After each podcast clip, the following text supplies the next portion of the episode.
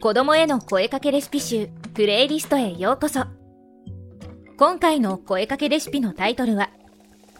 子供とのスキンシップの効果。挨拶とスキンシップ習慣化で自己肯定感アップ。です。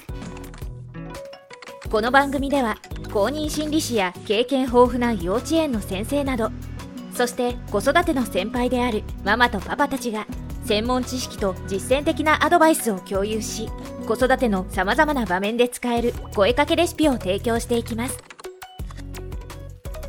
親子でスキンシップをしていますか？乳幼児期を過ぎるとお子さんによってはスキンシップの機会が減ることもあると思います。うちの息子はママよりパパにくっつくタイプ。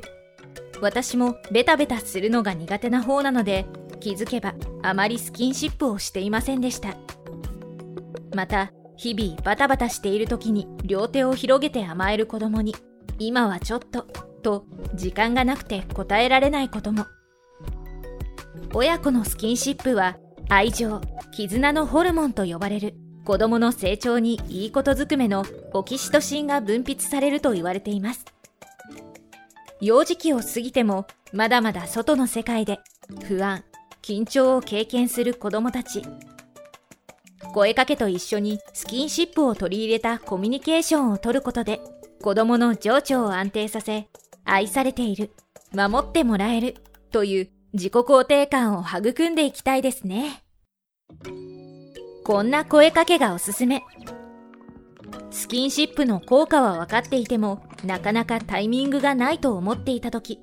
友人から夜のお休みの声かけの時に娘さんたちをぎゅっとハグしていると聞きました。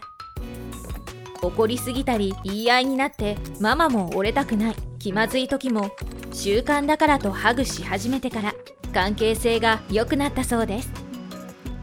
定期的に日常の中で習慣として取り入れるにはおやすみおはよ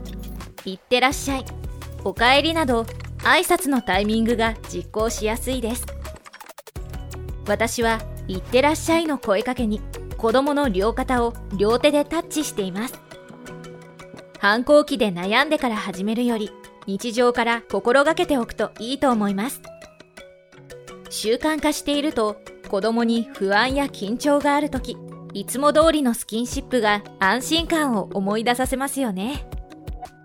元気がない時も頭を撫でながら、どうしたの？大丈夫？と声かけ、プラススキンシップで寄り添うと、受け止めてもらえる。失敗してもいいよね？と前向きになると感じています。皆さんも今以上にスキンシップをしてみてはいかがでしょうか？ぜひぜひ試してみてくださいね。最後までお聴きくださりありがとうございました。子供への声かけレシピ集プレイリストがお届けしました。